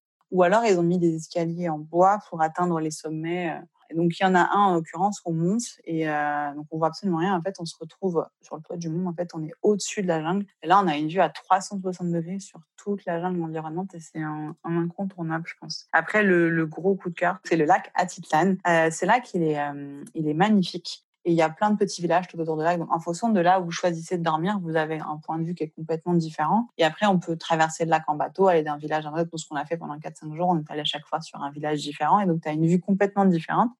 Et nous, là où on dormait, on avait donc en face de nous, on avait deux volcans. Et donc, tu as ce coucher de soleil derrière ces deux volcans et ce lac incroyablement beau, quoi. Et en fait, on n'a pas voulu partir. On avait dit, on y fait deux jours, et genre, on y est resté dix, et genre, ah, faut vraiment y aller, les gars, êtes sûr On est bien, là. Et euh, ouais, ouais, gros, gros coup de cœur euh, pour ce lac Atitlan. Et après, il y a un autre endroit qui nous a beaucoup marqué au Guatemala. Quand on a traversé la frontière Belize-Guatemala et qu'on est arrivé pour visiter euh, Tikal, on est tombé dans une petite chambre d'hôte tenue par un, un, Guatémaltèque très gentil et qui nous a dit, je ne sais pas si vous connaissez, pas très loin d'ici, bon, pas très loin d'ici, grand guillemets, parce que c'est quand même une heure et demie de route, mais bon, voilà. Ah ouais, c'est pas très loin. euh, ça s'appelle le cratère à Soul et en fait, c'est une rivière complètement transparente, incroyablement belle. voilà. Je crois qu'on a rarement vu une eau aussi magnifique. C'était vraiment un lieu enchanteur. En plus, on n'était que nous, en fait, du coup, donc c'était vraiment un endroit privilégié et, et on a adoré quoi. Ouais. Ça, c'était un truc que je connaissais pas et qui est pas encore forcément dans les itinéraires classiques, mais cratère à Soul, Guatemala, magnifique. On le retient. Bon, on se rapproche un peu de la fin là. C'est ça. On a retraversé au Mexique, donc par une autre frontière et une autre région qui s'appelle Chiapas. Oui. Où la ville la plus connue est San Cristobal de las Casas. Et là, on a fait un road trip encore. Donc, euh, c'est euh, beaucoup de belles cascades, des temples encore, évidemment, et un lieu euh, qui est magnifique et qu'il faut voir, je pense, dans sa vie. Ça s'appelle la cascade, donc c'est Velo de Novia. En français, ça veut dire le voile de la mariée. Et littéralement, parce que quand tu arrives devant cette cascade, cette chute d'eau ressemble à un voile de mariée. Elle est immense et elle est d'un blanc. ça fait vraiment le voile de la mariée. C'est vraiment ça. Et tout au long, pour remonter jusqu'à cette cascade, on longe une rivière d'un bleu turquoise euh, incroyable. Et il y a plein de petites cascades jusqu'à cette très grande cascade qui est le waouh, quoi, en fait. Et ça, c'était vraiment chouette. Après, bon, bah, San Cristobal, c'est une jolie ville puisque c'est pareil, c'est C'est marrant, en fait, le Mexique que les gens font euh, classique, le Cancun, del Carmen, etc., en fait, ça n'a rien à voir avec le reste du Mexique, en fait. Toutes les autres régions, c'est complètement différent. Le Chiapas, ça une... tu sens encore la, grande influence euh, guatémaltèque. Ils ont aussi un peu les costumes traditionnels, le portage euh, de cette manière un peu particulière, ces couleurs, ces traits qui sont différents. Enfin, on avait vraiment l'impression d'être encore dans un autre pays, en fait, que celui dans lequel on avait vécu quelques mois auparavant au Mexique avec notre routine. C'était pas du tout pareil, quoi. Bon, et après, alors, il se passe quoi? En fait, on, était parti se balader. On a dormi dans, une autre ville. On est revenu sur San Cristobal en se disant on va dormir à l'hôtel où on avait dormi qui était bien. Et on est arrivé, on a dit on est complet. J'ai dit bon, bah ok. Et en fait, j'ai dit assez bien, on va à l'aéroport, on s'en va. j'ai dit quoi? C'est-à-dire, j'ai dit bah oui, c'est complet, on s'est pas dormir, on prend là. On s'en va, on part à Mexico. Et du coup, on a pris l'avion. on est parti à Alors, d'autres personnes auraient dit c'est pas grave, on va trouver un à deux pas, à 100 mètres. Ouais, mais en fait, non, je sais pas. Je me suis dit, bon, bah, si c'est complet, c'est qu'on ne devait pas dormir là, il faut qu'on parte. Et voilà. Et en fait, je voulais faire euh, une autre région euh, du Mexique que j'ai fait très très longtemps que je vais faire, qui est la région de San Luis Potosí. Mais euh, en fait, on n'avait plus beaucoup de temps parce qu'on devait aller, parce que du coup, pendant notre tour du monde, ma sœur m'a décidé de se marier. Quelle drôle d'idée. C'est pas prévu, voilà. en plein tour du monde, ça ne va pas. Voilà, elle nous a dit, au fait, les gars, on se marie et on se marie, euh, voilà, on se marie à la fin de votre tour du monde, donc euh, vous venez au Cambodge. Oui, parce que ça aurait été trop simple que ce soit en France. Bah oui, bah non, bah non. Bah forcément. Bah Partir du Mexique vers l'Asie, c'est le truc le plus compliqué qui existe en termes de vol. Il n'y a pas pire. Il y a, il y a 19 heures de décalage horaire et genre de 10 000 connexions de vol. Non, mais c'était le truc. Euh, et le prix, enfin bref. Mais bon, voilà. Pourquoi faire simple quand on peut faire compliqué C'est ça notre vie en fait. Donc, du coup, il ne restait pas beaucoup de temps pour faire la région de San Luis de Potosí. Donc, on s'est retrouvé à Mexico. Et donc, on a fait cette région de Mexico. Qu'est-ce qu'elle avait de particulier, cette région, pour que tu veuilles absolument y aller? En fait, le Mexique a des ressources incroyables et que les gens ne connaissent pas forcément, sauf si on suit un peu des blogueurs voyage. Mais il y a des très, très beaux endroits euh, que je veux voir. Du coup, on est allé sur un autre endroit qui est euh, très connu aussi, enfin très connu, qui est très connu des Mexicains et qui commence à, émergé sur les réseaux sociaux qui s'appelle les Rutas de Tolantongo, si je ne dis pas de bêtises. Et en fait, ce sont plein de bassins d'eau chaude, donc thermo, de l'eau thermale, creusés dans la, dans la roche en espèce d'escalier. et du coup, on est allé là-bas en se disant, bon, ben, pareil, on va y aller deux, trois jours et on verra. Et en fait, on y est resté huit jours. euh, C'était vraiment chouette parce que donc il y a la rivière, on, on peut camper. Nous, en l'occurrence, on n'avait pas de tente, donc on était dans une espèce d'hôtel. voilà. Et du coup, euh, l'eau est alimentée. Donc, l'eau chaude, c'est la rivière est chaude. Il y a, un espace euh, grotte. Tu peux faire carrément avec ta lampe torche et aller à 4-5 km à l'intérieur dans des grottes et l'eau aussi est chaude. Il y a des cascades intérieures, des cascades extérieures. Il y a des grands bassins thermaux où tu peux te balader ou te baigner en famille. Et c'est dans la montagne, donc c'est une vue euh, époustouflante sur, sur la montagne. Et c'est vraiment, vraiment chouette. D'ailleurs, les enfants nous disent qu'en fait, qu'on y retourne parce qu'ils ont beaucoup aimé. Et c'est chouette avec un nourrisson parce que l'eau étant chaude, bah, du coup, il a pu en profiter aussi et se baigner. Euh, voilà, une eau à 33, à 34, euh, ça passe, euh, ça passe facile. Donc après, vous êtes parti au Cambodge. Et voilà, donc là, ça a été très très facile, évidemment, de Mexico. ça a été très facile, pourquoi? Parce que pour aller du Mexique jusqu'en Asie, il y a deux choix. C'est soit transiter par les États-Unis, soit par le Canada. Sachant que Maori est né mexicain, pour aller aux États-Unis en tant que Mexicain, il faut faire une demande de visa assez compliqué à obtenir, qui nous voyageons en dernière minute évidemment un peu trop compliqué, donc il fallait transiter par le Canada. Donc nous voilà partis par Vancouver. En soi, rien de compliqué. On a fait Mexico-Vancouver. on faisait Vancouver-Taïwan, Taïwan-Phnom Penh nous ont dit ah bah écoutez le passeport de, de Mélian n'a pas six mois de validité donc on vous laisse pas embarquer. Mais non. non mais les gars en fait si vous voulez enfin l'ambassade de France du Cambodge m'attend on est sûr de rentrer sur le pays. Ils ont rien voulu savoir. Ils nous ont recalé. Donc nous voilà coincés à Vancouver en plein hiver. Oh la vache.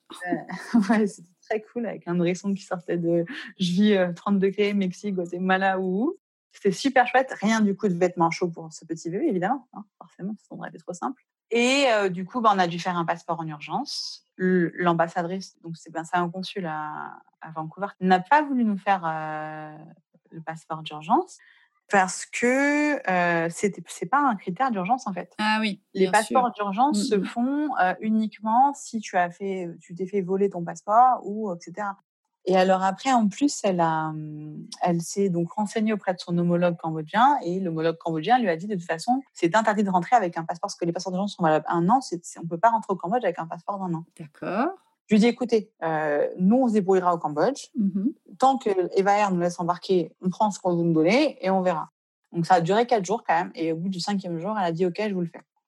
Donc c'était euh, épique. Et donc là, on a fait un mois au Cambodge, du coup avec le mariage. Et puis après, bah, ma sœur vivant là-bas, on voulait quand même profiter, profiter d'elle. Donc on a, on a fait tout le Cambodge, on a visité euh, les temples, la plage, les rizières. Et on est rentré ben, 4, 5 jours avant le début du confinement au mois de mars. Alors je ne sais pas si on peut dire que vous avez une chance incroyable, parce que le contexte, je dirais qu'on a une chance incroyable en tant que voyageur aujourd'hui. Euh, en me disant, je, suis, je sais qu'il y a des familles qui devaient Vous partir. pas galéré. Tu as rêvé, voilà, as rêvé pendant longtemps de faire ça et qu'au moment où tu es à ça de le faire, on te dit, bah non, c'est pas possible. C'est pas évident. Donc, on a eu énormément de chance. Et en fin de compte, ça a été très difficile euh, de rentrer d'un tour du monde et se retrouver confiné parce que bah, les enfants n'avaient qu'une envie, c'est de revoir leurs proches finalement. Après un an, euh, les cousins, les cousines, et voilà. Mais d'un autre côté, ça nous a permis de continuer à rester ensemble finalement. Et ça, euh, bah, ça c'était aussi chouette. Ça nous a aussi permis de se rendre compte euh, de ce qu'on voulait, ce qu'on voulait pas, et de repartir aussi vite qu'on a pu. Oui. Du coup. Si tu devais faire euh, un bilan sur, euh, sur tout ce que vous avez vu, est-ce que tu considères qu'il y a eu des ratés, euh, des choses que vous auriez pu éviter ou pas du tout? J'ai pas l'impression parce que finalement chaque aventure que vous avez vécue était tellement dingue. C'est vrai que si c'était à refaire, je crois que je changerais rien. C'est vrai que ça nous a coûté plus cher en soi. On va pas, va pas se mentir parce qu'on a vécu au dernier en dernière minute, mais du coup, on a eu exactement ce qu'on voulait, le fait d'être libre, de, rester où on voulait rester et ne pas aller. Après, je pense que j'enlèverai pas de, choses parce que finalement, euh, si tu les vis pas, tu sais pas. Et comme je, dis, c'est aussi tout est question d'état de, d'état d'esprit et euh, peut-être que la, la hausse, je n'ai pas eu un coup de cœur, mais peut-être que six mois plus tard ou six mois, je l'aurais eu, je l'aurais eu. Donc non, je ne changerais rien ce qu'on a fait. Tout était top. Bah, de toute façon, l'aventure en soi, peu importe le pays, j'ai envie de dire le fait de découvrir ça en famille, d'être euh, ensemble dans du temps de qualité en fait, parce que finalement il n'y a pas du tout les, contraintes du quotidien, il n'y a pas, alors il y a d'autres contraintes évidemment, euh, parce que voilà les trajets, les transports, etc. Mais c'est euh, dans un état d'esprit où on est quand même beaucoup plus serein. Voilà, on a le temps, on a envie de profiter du temps et on a aussi l'état d'esprit qui n'est pas du tout dans le dans le il faut faire ci, il faut faire ça, il faut aller vite, il y a des devoirs, a des machins. On est vraiment dans le lâcher prise total comme quand on part en vacances en fait. On a vu notre bébé, on est parti avec un bébé de 18 mois du coup, se transformer, devenir un petit garçon. On a vécu une grossesse, voilà, on l'a pas trop senti passer ça parce que du coup, elle a été happée par le temps du monde, mais et on a ce bébé en fait qui nous rappellera jamais en fait cette magnifique aventure et on est rentré euh, à 5 et euh, ça c'est et ça c'était pas prévu. Non c'était pas du tout prévu non. C'est sur le papier c'est ça n'aurait pas dû se passer comme ça. Tu dis que le vous avez euh, dépassé le, le budget. Est-ce que tu peux nous donner une idée de ce que ça vous a coûté? Ça nous a coûté à peu près 60 000 euros. Mais dans ces 60 000 euros il y a tous les frais que j'ai eu liés à la grossesse parce qu'il faut savoir que rien n'a été pris en charge et il y a aussi le fait que dans un itinéraire classique euh, de tour du monde, tu vas pas du Mexique jusqu'à l'Asie, c'est un truc que tu fais pas. Et donc ce, ce trajet-là, on va dire qu'il nous a quand même coûté quasiment 8000 euros, pratiquement 10 000 euros. On va dire que le Cambodge nous a coûté quasiment 10 000 euros. Ah oui. Donc euh, je pense qu'on aurait pu s'en sortir pour 50 000 euros. Après, dans un budget tour du monde, euh, moi, ce que je dis souvent quand on me demande, il faut toujours prévoir une enveloppe plus. Oui. Au cas où, un, il y a un imprévu. Au cas où, deux, euh, on a envie de faire quelque chose en disant, voilà, euh, je sais pas, là, on y est, euh, on peut faire un tour en hélicoptère au-dessus de, je sais pas, machin. c'est maintenant, quoi. Voilà, on le fait parce qu'on a cette petite enveloppe, petit kiff. Et aussi parce qu'après, il y a le retour aussi, quoi. Il faut prévoir, il faut aussi organiser son retour. Parce que, ben, derrière, nous, on avait la chance d'avoir été hébergés par mes parents. Mais s'il avait fallu se reloger, racheter, etc., il nous aurait fallu quand même un petit budget devant nous. Quoi. Ça, c'était prévu avant que vous partiez, que vous fassiez le retour chez tes parents? Oui. avant de partir, on a fait un mois chez eux. Du coup, on avait rendu l'appartement fin décembre, donc on avait fait le mois de janvier jusqu'à début février. On est, on est parti et on s'était dit que rentrer et tout de suite devoir rechercher, se réinstaller, etc. On s'était dit qu'on passerait deux trois mois chez mes parents, voilà, prendre le temps de rechercher quelque chose et aussi de savoir ce qu'on voulait faire, parce que c'était pas Enfin, moi, je savais de base en partant que c'était pas sûr que je voulais rentrer en fait. Une fois que tu fais cette démarche de quitter tes contraintes, que ce soit maison, travail, etc., c'est maintenant quoi. Il faut pas, si tu reviens dans la vie que tu avais avant, que tu te réinstalles, que tu reprends un travail, repartir, ça te redemande encore beaucoup de choses, surtout avec des enfants. Donc du coup, je, je savais que j'avais besoin de ce battement pour se dire attends, est-ce que vraiment on se réinstalle en région parisienne ou est-ce qu'on fait autre chose? Et donc? Vous avez fait quoi? Et donc, du coup, on est parti vivre au Sénégal. bah voilà l'Afrique, la revoilà. Voilà, bah, c'est exactement ça en fait. C'est-à-dire que quand euh, on est rentré, on voulait vivre en, Nouvelle-Calédonie ou en Polynésie. C'est l'endroit qui nous avait vraiment marqué pendant le tour du monde, je te l'ai dit. En raisonnant, en se disant, voilà, on vient de passer quand même 13 mois loin de nos proches si on va vivre là-bas, c'est encore c'est très loin. Quoi. Les gens ne peuvent pas venir. Nous rentrer, c'est aussi c'est des billets d'avion qui coûtent très cher et, donc c'est un budget de rentrée. Donc ça veut dire refaire une croix sur nos familles. Et on s'est dit, on va chercher une expatriation un peu plus proche et plus simple. Et après, je lui ai dit, écoute, on n'a pas fait l'Afrique. Moi, je veux, euh, j'ai besoin de cette Afrique dans, dans, nos voyages. Il faut que nos enfants le voient, il faut que nos enfants le vivent. Et on s'est dit, bah, allons vivre en Afrique. Donc, on a choisi un pays d'Afrique qui est facile, on va dire, ça parle français, donc au niveau de la langue, c'est facile euh, pour les enfants, pour nous. Euh, on trouve quand même beaucoup de produits comme en France. C'est 5 heures d'avion, donc c'est pas très loin. Il y a une heure de décalage horaire, donc encore une fois, pour les gens pour venir ou nous pour rentrer, c'est pas très compliqué. Et c'est hyper dépaysant. Et c'est aussi un pays que moi, j'avais fait il y a 12 ans et que j'avais adoré parce que les gens sont d'une gentillesse extraordinaire. L'accueil, c'est, on appelle ça la teranga, c'était une terre de, de chaleur, de sourire, de, de, voilà. J'avais envie que Seb le découvre ce pays depuis longtemps et mes enfants aussi. Et du coup, je me suis dit qu'ils vivent, en fait, ça nous permettrait de encore plus le découvrir et encore plus l'apprécier. Quoi. Et comment vous avez euh, fait de ce projet une réalité? Eh ben, en fait, euh, j'ai envoyé les CV de Seb parce que du coup, moi, je ne travaille pas, je m'occupe de mes enfants. J'ai envoyé des CV euh, sur les établissements français donc à Dakar. Il est prof de sport. Et un jour, il me dit ah, c'est bizarre, j'ai reçu un mail en me disant euh, ils sont intéressés par ma candidature. c'est quoi ce truc? Tu lui as pas dit. bah oui, euh, bah, en fait, au début, j'en avais parlé, j'avais dit parce qu'il y avait un poste qui était affiché en ligne sur, mais c'était à Sali en fait, donc qui n'est pas du tout Dakar, qui est au bord de la mer. Parce que ce qu'il faut savoir, c'est que Seb ne voulait pas vivre dans une grosse ville. Il m'a dit si tu veux qu'on déménage, moi je ne vis pas dans une grosse ville. Je veux pas de, je veux pas quitter Paris pour vivre dans, enfin voilà, normal. Sauf que les lycées français, malheureusement, sont dans les grosses villes, logiquement. Hein, voilà. Donc, ça n'était pas cohérent. Et là, il y avait un poste euh, dans un lycée donc à Sali, qui est la station balnéaire du Sénégal. Et je, lui dis, ah, ça peut être cool, du coup, c'est pas une grosse ville, tu es au bord de la mer, etc. Donc, on s'était un peu projeté là-dessus, mais en fin de compte, l'établissement, c'est un tout petit établissement qui est géré par des parents et qui n'a pas de moyens et donc, du coup, qui n'a pas du tout euh, recruté. Et donc, en douce, là, j'ai postulé sur les établissements. Donc, il me dit, c'est quoi cette histoire? Je lui dis, bah, écoute, euh, je sais pas, passe entretien, on va voir. Et donc, il a eu, bah, pendant le confinement, en fait, il a eu l'entretien sur Zoom et euh, ça s'est très bien passé. Et donc, la principale lui a dit, écoutez, le poste, il est à vous si vous le voulez. Génial. et il a fallu qu'il fasse un long processus de réflexion, parce qu'évidemment, pour moi, c'était sûr que c'était oui, mais Bah oui. Hein. moi et lui, c'est pas pareil, évidemment. Et donc, un long moment de réflexion et, euh, et puis, bah, on a sauté le pas. On a sauté le pas et on est parti euh, en août. Waouh. Et c'est un contrat à, durée déterminée? Oui, c'est deux ans, renouvelable trois fois. Ok. Quel conseil tu donnerais à une famille qui hésite à faire euh, un tour du monde en famille, hors contexte euh, Covid, parce qu'on espère que ça ne va pas durer éternellement donc, euh Il faut arrêter de trouver des excuses à tout. Mais ça vaut pour n'importe quel projet, en fait. Il y a toujours moyen de dire, oh, mais il y a ça, mais il y a ça, dans tout que ce soit un nouveau travail, que ce soit euh, changer de déménager de même de ville ou vendre sa maison, il y a toujours mais si je retrouve pas, mais si ceci, mais si cela. Et c'est pareil pour le voyage. Il faut arrêter de se poser des questions. Il faut pas avoir le côté euh, pas négatif, mais le côté contrainte ou le côté problème et voir qu'est-ce que ça va nous apporter, qu'est-ce qu'on a envie. Si on a vraiment envie de le faire, si, si ce petit truc qui est dans la tête en disant on veut le faire, faites. Après, ça peut être que trois mois, ça peut être six mois, c'est pas obligé d'être un an, ça peut être moins longtemps, ça peut être moins loin aussi, ça peut être en Europe, il faut suivre euh, ses envies, mais, ça. mais ça se prépare. alors, T'es pas le meilleur exemple de la préparation du tour du monde, mais euh, pour ceux qui hésitent, ça se prépare un minimum. Carrément.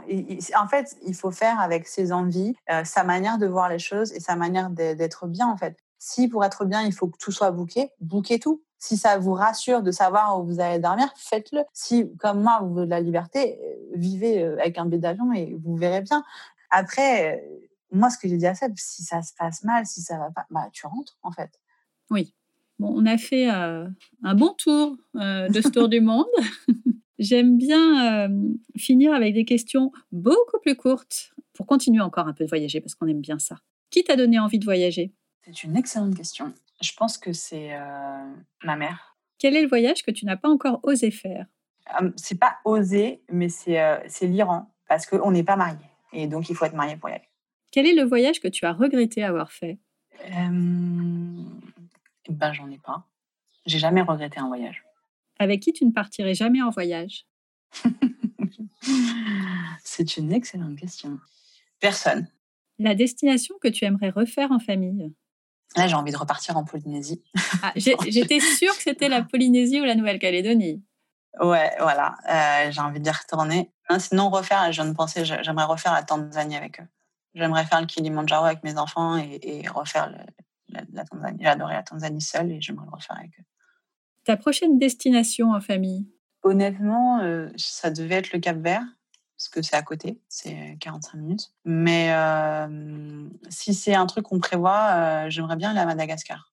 Mais en réalité, je pense, si on arrive à le faire, que le prochain voyage qu'on fera, c'est celui qu'on n'a pas pu faire pendant le tour du monde, c'est la Namibie. Mais le problème, c'est que de Dakar, en fait, tu peux voyager nulle part c'est Paris, euh, de Gaulle, le plus simple. Si tu veux aller en Namibie, il faut que tu fasses euh, Paris, euh, donc tu, tu passes par genre cinq escales. Donc de là où on est, en fait, c'est pas, on n'a pas beaucoup d'opportunités de voyage. On a plein, plein de choses qu'on aimerait faire, mais on ne sait pas, on verra. C'est compliqué en plus actuellement de se projeter. Mais dans le top 3, je dirais Namibie, bien évidemment, et Madagascar. Est-ce que la transition, tu m'as fait la transition en fait. Est-ce que tu vas changer tes habitudes de voyage à cause de la Covid? Ce qui est dur avec le Covid, c'est de se projeter en fait. On peut pas organiser, se projeter. Mais nous, on a toujours voyagé en dernière minute. Donc, disons que ça va être moins facile de, de prévoir à l'avance dans le sens de dire on partira peut-être là à telle période, mais on voyagera toujours en dernière minute puisque c'est le plus simple, surtout avec le Covid. Dernière question. Si nos auditeurs te cherchent, où peuvent-ils te trouver? Waouh Alors, je suis à Dakar. Vous me trouverez. Euh, euh, j'ai un compte Instagram, euh, donc c'est Luna Estrella avec 3 A parce que c'était déjà pris sinon. C'est très simple à trouver. Hein, je, le mettrai dans les notes de l'épisode. Voilà, c'est le seul réseau social que j'utilise, que j'adore et qui nous fait euh, rêver euh, au quotidien euh, avec ces magnifiques photos et tous ces endroits que pour la plupart on n'a pas encore vus. Donc, donc surtout continue. Merci beaucoup. Merci beaucoup, beaucoup pour ce très beau carnet de voyage, plus long que les autres, mais il y avait tellement de choses à raconter que. mais je suis tellement Mais c'est, mais c'est passionnant. Et puis un tour du monde avec un bébé, enfin voilà quoi. Il y a un moment où où il faut lui laisser de la place. Donc c'est normal. Merci beaucoup en tout cas d'avoir partagé ça. Ben, merci à toi Stéphanie de m'avoir écouté et invité. Avec plaisir. À bientôt. À bientôt.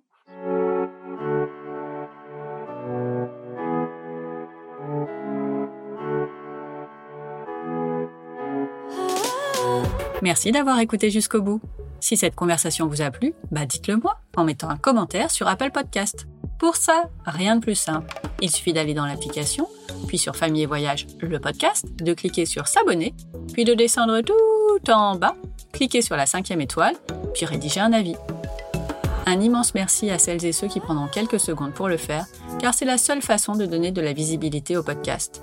Si vous n'avez pas tout noté, pas de panique. Toutes les informations sont dans les notes de l'épisode sur le blog famille et voyage avec un s.com slash podcast. Vous avez des questions Un récit de voyage à raconter Un invité à proposer? Dites-le moi de la même façon sur le blog famillevoyage.com slash podcast. À dans deux semaines pour un nouvel épisode. D'ici là, prenez soin de vous, inspirez-vous et créez-vous de chouettes souvenirs en famille.